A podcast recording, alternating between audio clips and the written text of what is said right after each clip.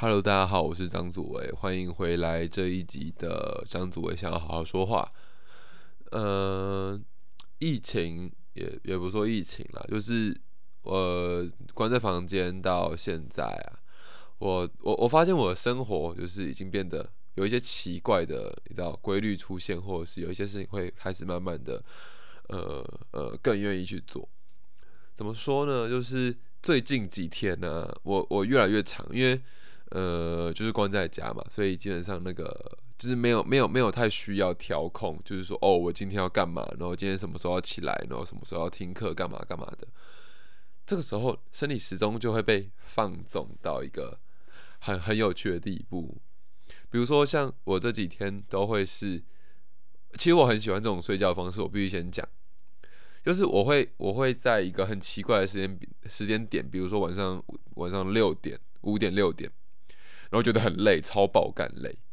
然后然后开，然后我就我就会躺在床上，呃，可能看文章或者是看我想看的东西，看影片或者是看电脑，然后然后然后就会睡着了，然后我就睡着，之后就会一路睡到大概。凌晨四四五点、三四点、四五点的时候，然后就起床。所以我今天是大概四点四点左右起床的。我就还蛮还蛮喜欢这种方式，因为那个累就是那个睡觉啊。哦，我一直以来都有都有失眠的困扰，然后我都会觉得那个睡觉就是并不是真的是我想睡，所以我睡，而是。就好像你知道，大家好像在晚上都要睡觉，所以我也就是他对我来说啦，他其实无异无异于一种呃跟风的感觉，就是啊，你看大家都睡觉，那我也睡一下好了，然后就我就他妈睡不着啊，还是这种感觉。然后，所以被关起来之后，呃，我的生活还蛮多改变的，然后还有包括。然后还有包括我的行为，就是也因为这个，也因为这个生活规律的改变而改变了。就是我以前我会常常熬夜，然后是以前，现在还是，但是现在就是我已经不太确定那叫熬夜还是叫没睡，还是要太过早起，因为我不太确定。然后我我以前熬夜的借口，或者是我的。原原因通常是因为我觉得我在晚上可以比较好工作哈，呃晚上或是天黑的时候可以比较稳定的工作，然后因为我会觉得白天很吵，然后家里乒乒乓乓的，就是你知道很多杂事或很杂的东西，但我现在就把自己锁在房间里面嘛，所以我我就会觉得我反而会觉得就是很清静，然后。呃，特别是比如说我好几天都是在两点四、两点三点四点起床这样子，我我起来就会，我起床之后就会想说，来看书吧，然后，然后就真的可以好好的，就可以真的好好的看书。我最近在看那个拉图的《我们我们从未现代过》，真的是。真的是有够难读，就是他用了很多很多很多很多很多的，就是专有名词，而且那些专有名词都是很大的专有名词，就好像也可以这样说啦。但是就是你要我解释出来，就好像哪里有怪怪的。就是拉图的，因为他他在讲的东西其实是很多东西要互相串联在一起的这个状态。好，反正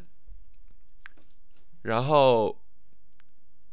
总而言之就是。反而啊，反而要专心做一件事情的时候，是真的可以专心，因为我知道就不会有人进我房间。我我我其实是很安心的，然后并不会受到各种。我想，我想这就是呃很多艺术家或者是哲人们会会喜欢，或者是会想要闭关的好处吧。也就是让自己处在一个完全是自己的环境里面的状态里面，然后去呃。真的认识自己的，真的又重新就是认识自己的规律啊，或之类的，就有办法找出，或是才有办法好好的、很安心的。我觉得是那种安心感，你知道吗？就是那种安心感可以让人做出就是不如说是激发原本的潜力吧，就是他可以把那种原原本的潜力激发出来，才有办法好好做事。而且这种好好做事，并不是就是任何公司里面说的绩效，说你看产量很高吧，这种这种绩效，而是他就是真的好好的做作品这件事情，不管他产出多少个多少个作品，我相信就是你知道闭关之后，就算只产出一个作品，那个作品也会是你觉得最最最棒的，然后然后你那个时候会最喜欢的作品，这样。好，讲了这么多，其实我是要讲写文章的事情啦。就是呃闭关之后啊，就是我把自己关起来之后，呃，我就开始写文章。因为除了原本的就有一个小小的创作计划之外，呃，我就没什么在在写诗或者是写其他东西了。不过最近这几天呢，因为有有可能也是早起的关系，我就会想要特别去写一些文章。然后去去讲一些事情，然后那些东西通常是跟我有关。不不过啊，不过啊，就是我在写文章上一直会有一个超级大的困扰，而且也不是一个，就是好几个、两三个，但是通常都会跟你知道外界的观感，我会去考虑外界观感这件事情有关。大家听听看就好了。就比如说，我我我从来没有办法写超过一万字的文章，就是。我文章都有点，如果你说就是以外界的角度来看，就是就是比如说我我有那种就是有已经有被邀稿的，有认识那种会被出版社邀稿的人，然后他们一天都是比如说一万字或者是一一万五千字起跳，然后就是每天写嘛，我就想说。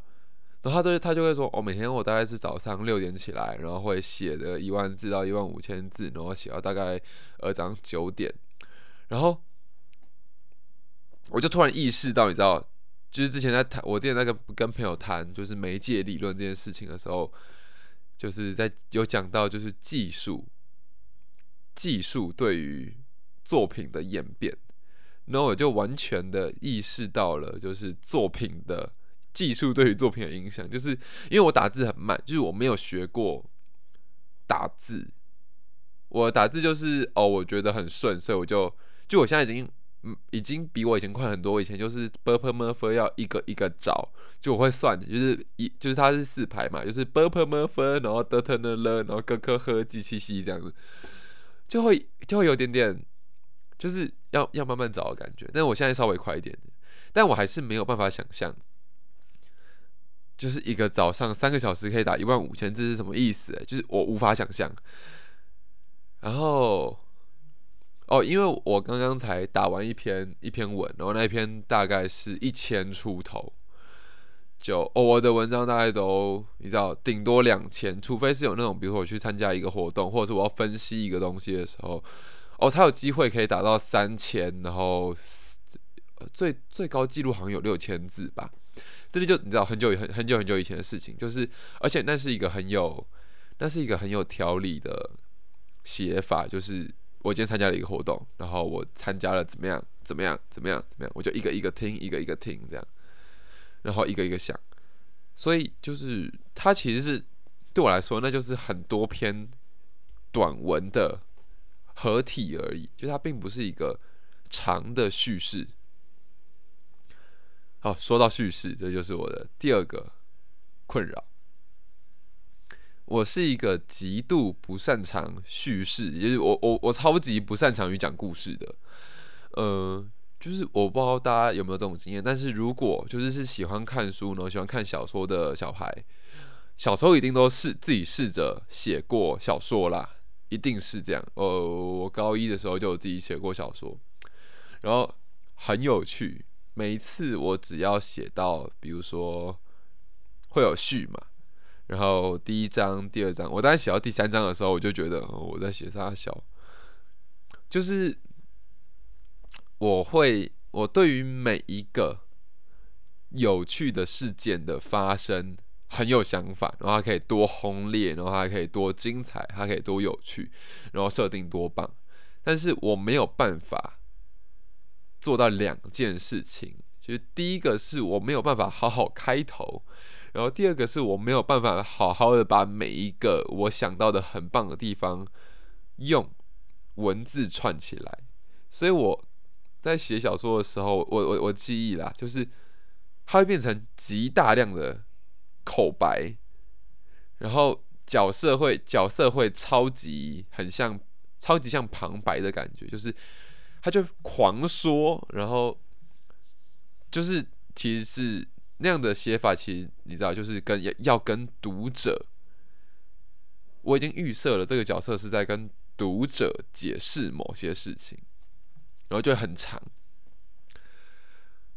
这这也许就是我我无法写长文的呃呃原因之一，因为你知道，就是没有叙事的话，我就我其实都是都是比如说抒情。或者是在写比较，我要想比较理论的东西的时候，会写一点文章。然后，也许是因为这种关系，所以我我一直很难，就是我除了不断的推演这件这件事情之外，就你知道吗？就是比如说理论这种东西，或者是想法这种东西，是不断的，就是一步推一步，推一步推一步，然后不断的验证跟辩证，还有就融合自己的经验这样子。但是，就你说你要我做虚构的东西，或者是去好好的讲完一个故事，你知道，就那个对我来讲，就算它就算它已经是原有的故事哦，就是我我还是会觉得有一点点不那么对劲，就是我我这个人对于长的叙事是有一点点呃有一点点障碍的，所以这会这会导致呃我在写的东西一直都是。很主观的，就是就是超超爆主观那种，而且是，而且那个主观就是真的是从我出发，而不是你知道我去说一个故事或或之类的。不过这些也不太算是困扰了，你知道，就顶多是。为什么他可以做到，但我不行的这种感觉，比较像是比较像是嫉妒吧，就是你知道，嫉妒别人可以做到这件事情。呃，写文章一直都是我之前有一阵子就是超级懒得写文章哦。我写文章有几个有几个过程，就比如说大家回去听我刚开始录 podcast 的时候，那个时候还有在写一些文章。但是那个时候的文章很多都是你知道很 gay 掰的，真的 gay 掰不是指说你知道矫揉造作，或我我反而觉得我现在才他妈的矫揉造作。以前的文章比较不像是矫，它比较像是那种你知道呃鸡汤，也不说鸡汤，就是功能型的文章，就是你借由整理某些东西，或者是分享某些东西，去让。去获得那个文章流量给你的快乐，就是他是为了追逐某些目的，就是他是为了比如说追逐，希望很多人看呐，我希望我这个文章出来之后我会大红大紫啊，会有出版社来找我，就可以把我想法想法写成书啊之类，我就变 KOL 啊之类的。呃，但是之后我意识到这一点之后，我就我就不写了好一阵子，就是我已经。呃，我已经大概是年初，去年在九月、十月、十一，就是呃，我 podcast 有一段时间已经没什么来录的那那段时期，就是我对任何创作的事情都都很排斥，或者是不如说不是创作，是设计的东西都很排斥。然后那个排斥其实是因为我会觉得。呃，它并不是一个好的，它并不是一个正确的方式。对我来说，它并不是一个正确的，就是那种方式不会是我想要的。哦，大家现在听到就是有那个沙沙声，其实是我家的扫地机器人会在大概十点的时候会固定出来，然后那个蹦一下，就是它会撞到我弟房间的门或我房间的门，然后就转弯这样子。好，所以。哦，我就停笔了好一阵子，然后是直到直到直到最近开始写，然后其实也是因为我朋友关系，就是我我朋友我我有一群很好，我也不知道好不好啦，就是还不错会聊天的朋友，他们自己有写作习惯，然后他们也会在脸书上写一些东西。然后我就想说，好吧，那就来写一下吧。然后就他因为开始看书的关系啦，所以就是看书这种东西，就是会不断的去去冲撞脑袋的一个行为，所以就会有很多哎哎哎新的想法，或者是他他他有点像是那种不知道大家有没有做过电疗哎。就是我我蛮喜欢电疗的，就是它会有两个贴片嘛，有点像 AED 的两个贴片，只不过它就是电再弱一点点这样，然后它会不断的释放就是微弱的电流，然后就会你你的肌肉就抽一下抽一下，它其实是在帮你的肌肉做一个复健或者是放松的动作，因为它必须要你，因为它会让你的肌肉不断的就是紧绷的放松，紧绷的放松，然后紧绷的放松。然后，然后你这个时候，你的肌肉才会真的从紧绷的状态下放松下来，这样。所以，这其实很有趣的地方是，读书这件事情对我来说跟这个电疗差不多，就是它是有一个外力，然后不断去搓你一下，搓你一下，搓你一下，然后你自己就会有一些新的想法产生，或者是对耶，就是你知道作者说的对。但而且这个对跟我以前想过的某个东西是一样的，你就会觉得哇很有趣，或者是就是举个例子嘛，就常常会有人跟你说，呃，如果你是没有看书的朋友啦，他常常就会跟你，他应该会常常跟你说，就是你知道我最近看了什么什么东西，里面有说到怎么样怎么样，这个其实就是读书的一种最最明显的，就是书的里面的知识对于人最明显的作用力的地方，也就是。他会根据，他会因为你读过这本书，而你作用在生活里面之后，会有些 feedback。所以，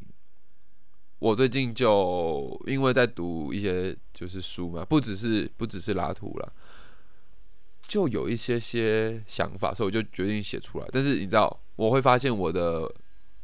不止笔法没什么变化哦，有啦，笔法的变化会被我看的书影响。比如说，我现在会觉得我的，我现在写字的样子有有点像韩炳哲，然后其实不是那么喜，我自己不是那么喜欢啦，就会有点像韩炳哲。然后韩炳哲大概就是他会重复的提，重复的提，然后提到你烦，有有点唠叨，有点唠叨。不过，呃，我自己的笔法，我我自己看起来还有一点点，就是我平常在写诗的时候的的影子在，因为。还是会有一些很，你知道，很很像新现代诗，很像现代诗的的譬喻会被我用进去，然后这种譬喻其实常常带给我麻烦，因为它它它它它在诗里面也许行得通，因为因为诗诗本身就是断裂的词句嘛，然后它是它是借由这个断裂去，它是借由断裂的两端去。完成断裂这件事情，不知道大家有没有办法理解？就是它诗的重点不是在于字，而是在于空行。好，呃，或者是字，就是字跟字中间的那个东西。但是你知道，文章是一个类似 wave 的东西，就是它是连绵不断的，然后有高有低，有起有落，它是不断的。呃，我们从朗诵的方式就可以看出文章跟诗的差别。比如说，比如说文章可能就是他会说，哦，第一段，我现在随便拿一本书来念啊，靠背，他会说，比如说两位鬼才以影像与叙述进行唇枪舌战的决斗写真论研究，日本战后写真史必读必读之作。他会像这样，就是一句推一句，推一句推一句。但比如说，我现在我现在手边刚好诗集是那个《创世纪六十年诗选》，我还蛮喜欢这本书的。我我念一首诗给大家听，大家就大概会知道，就是诗跟文章的差别在哪里。我念一我念一个，我想我想我想找湖南虫，可恶，湖南虫湖南虫，呃，算了，我念个我念个金向海好了。好，金向海的。这个恋人音乐会，然后我我我就念前面几段，就大家可以自己听听看。它叫做巨大的演奏巨大的演奏厅宛如哎，舌头打结。巨大的演奏厅如玩风的古墓，纵容恋人的游魂。我在身后常跟不上拍子，恋人不像其他假装气质的上流，他更多时候根本是下流的，只是携带了琴键在心中弹奏。就是，虽然我现在讲话有点大舌头，因为是我刚其实很想咳嗽 的关系，但大家应该可以听出，就是文跟诗的中间它韵律的不同。然后这个韵律其实是这个韵律的加入啊，其实是新诗很重要的一部分啦。对，所以呃，当我写新诗之后，我要把新诗的写法带到文章里面去做，文章就会断掉。就是呃，文章某部分必须是要合乎逻辑的，就是它会它会有一个自己的叙事逻辑嘛。但我当我太习惯的把诗里面会用到的的的的的的写法拿到文章里面用的时候，它就变成，它会，它会很不符合逻辑，甚至是比如说我今天在讲一个，或者是别人根本看不出来这是诗的用法，他就会开骂，来是这种概念。好，反正就是反正就是一点点呃，我自己我自己写文章的想法啦，因为。文字文字这种东西，在我身上的确是占了呃非常重要的一部分吧。然后，比如说，比如说，刚刚我在写那篇文章是在讲呃我跟回忆的关系，就是我我是一个常常自责的自责的人，然后那种自责很有趣，就比如说，我会想一想，比如说我翻一翻划一划手机，然后划到了什么图片。可能是你知道跟别人合照，或者是哦我以前的作品，就会觉得哦，跟以前看就是自己以前也太蠢了吧的这种感觉的这种感觉。然后那整篇文章大家都在都都都在我自己在问我自己啦，就是他是不断推导的，他就我我写这种文章的做法比较会会像是我其实我也不知道结论是什么，你知道，我就是写完一段推一段推一段推一段，我觉得哦可能差不多可以该收了。然后我就把它收掉，对，所以，呃，我其实不知道，我也不确定，我现在所习惯的这种呃文章的撰写方法到底是怎样，你知道？我我也还没，我其实也还没整理出为什么我会想要写文章的原因，就是目前就我看起来就是。还是有一点点，你知道炫耀的影子在，就我还是会想要把我把我的文章上传到 FB 或者是 Medium 之类的平台上面，但我现在更多做的反而是，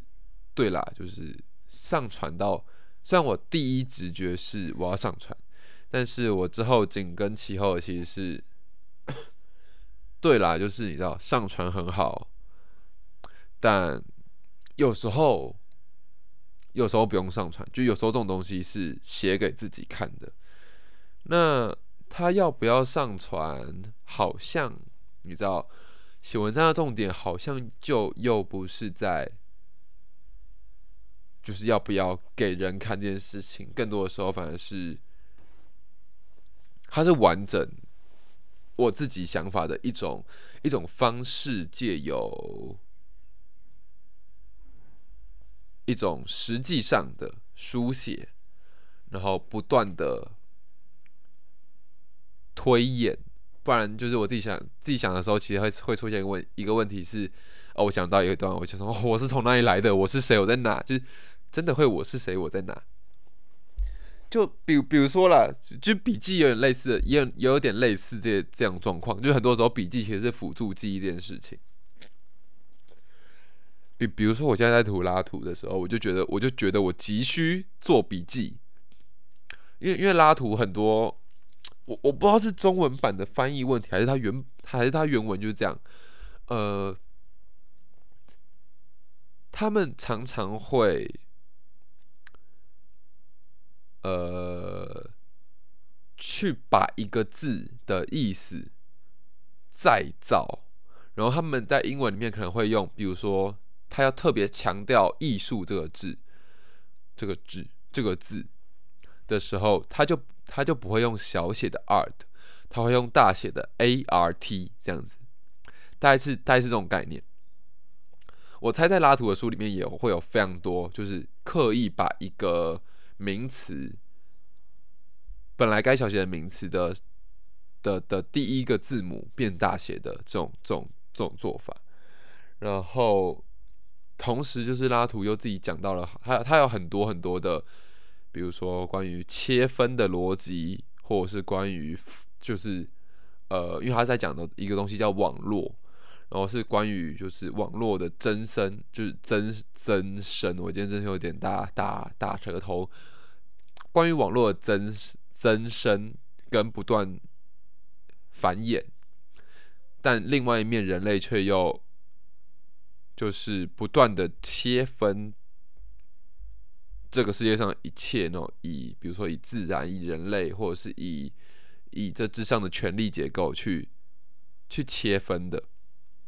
这些东西，然后就从大家刚刚听我，如果你刚刚有听我的在在解释这些东西的时候，我断断续续的，就是你知道我自己也没有很搞懂，呃呃，我我读到现在啦，就我现在读第一章读完了，然后要读第二章，还读到二至二至三，我我我其实也没有很清楚，就是拉图要干嘛，因为他第一章叫维基，然后第二章叫宪章。但他的危机的部分，我看得懂他的开头，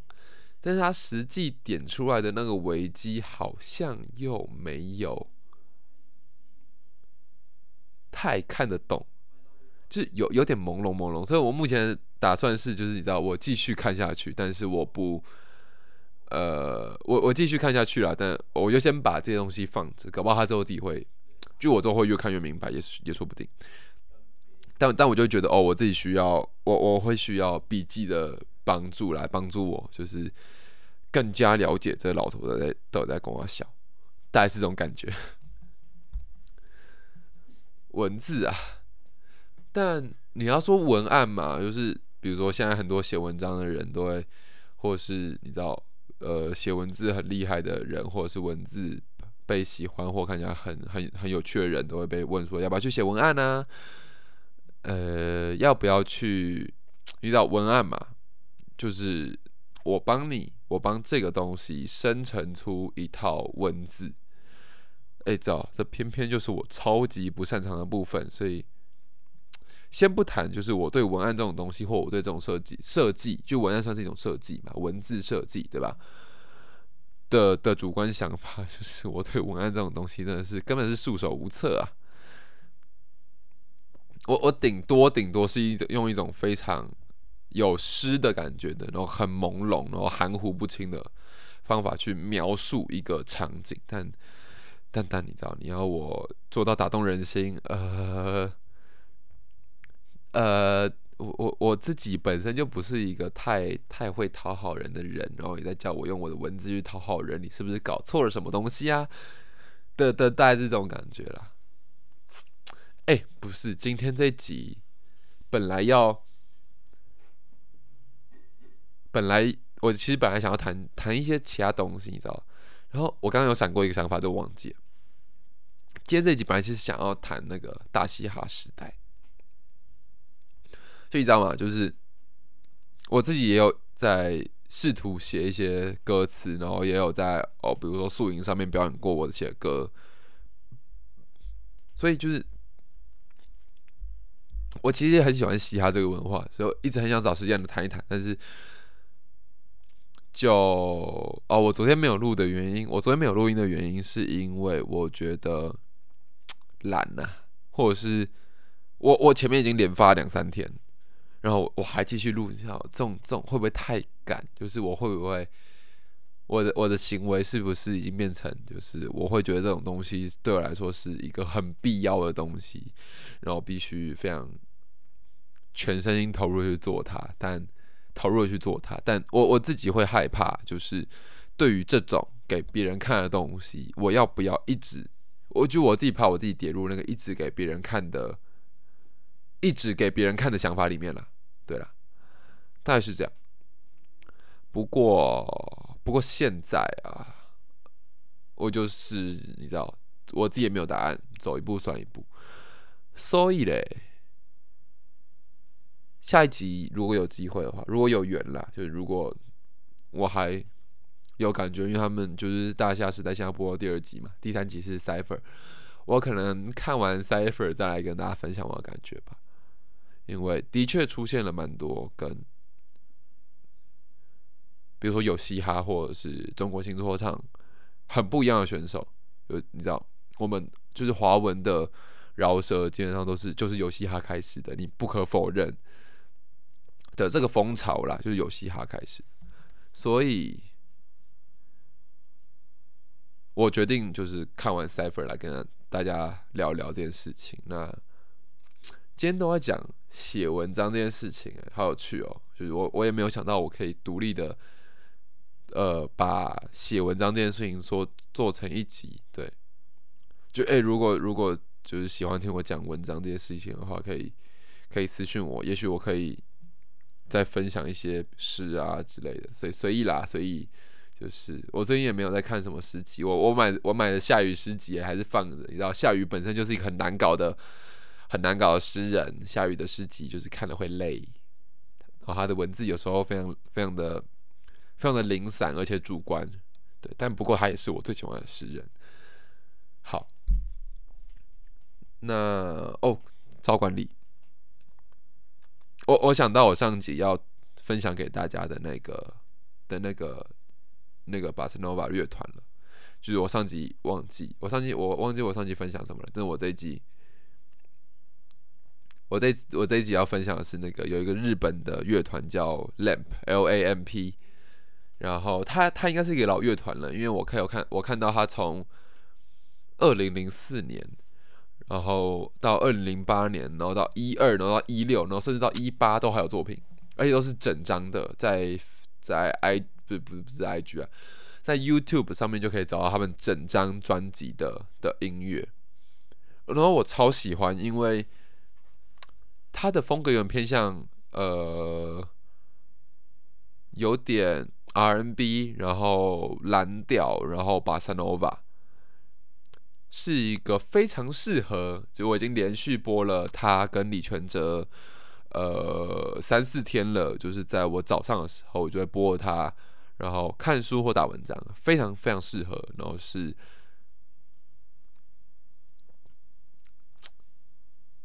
而且他他也不是没有，他也不是纯音乐，他就是他会有一点，他他会有点歌，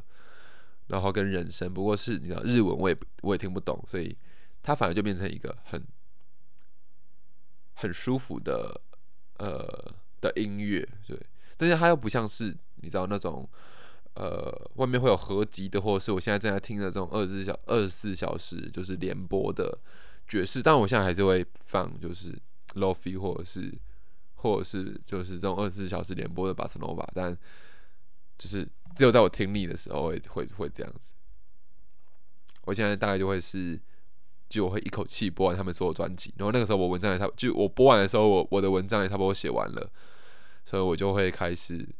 播就是连播的东西。但我会觉得那种东西会比就是这种连播的更有味道，或者是。毕竟它还是一张专辑的东西，而而连播的东西可能很多是东插一首西插一首，所以那个连贯性是有差。就连播的时候会突然，它有时候可能转的不好或者切的不好，它就会前面一首其实是很欢快的歌，后面一首突然变成就是有点忧郁、忧郁、忧郁、忧郁的，就是 R&B 这样。那个风格差异会让人有点突兀，但是播同一个乐团。然后连播，而且是一张一张专辑连播的好处就是，你会一直在那一个乐团的氛围里面，大概是这样子。哎，好了，那这一集的内容差不多就到这边结束。那如果有缘的话，我们就下集再见喽。呃，大家拜拜。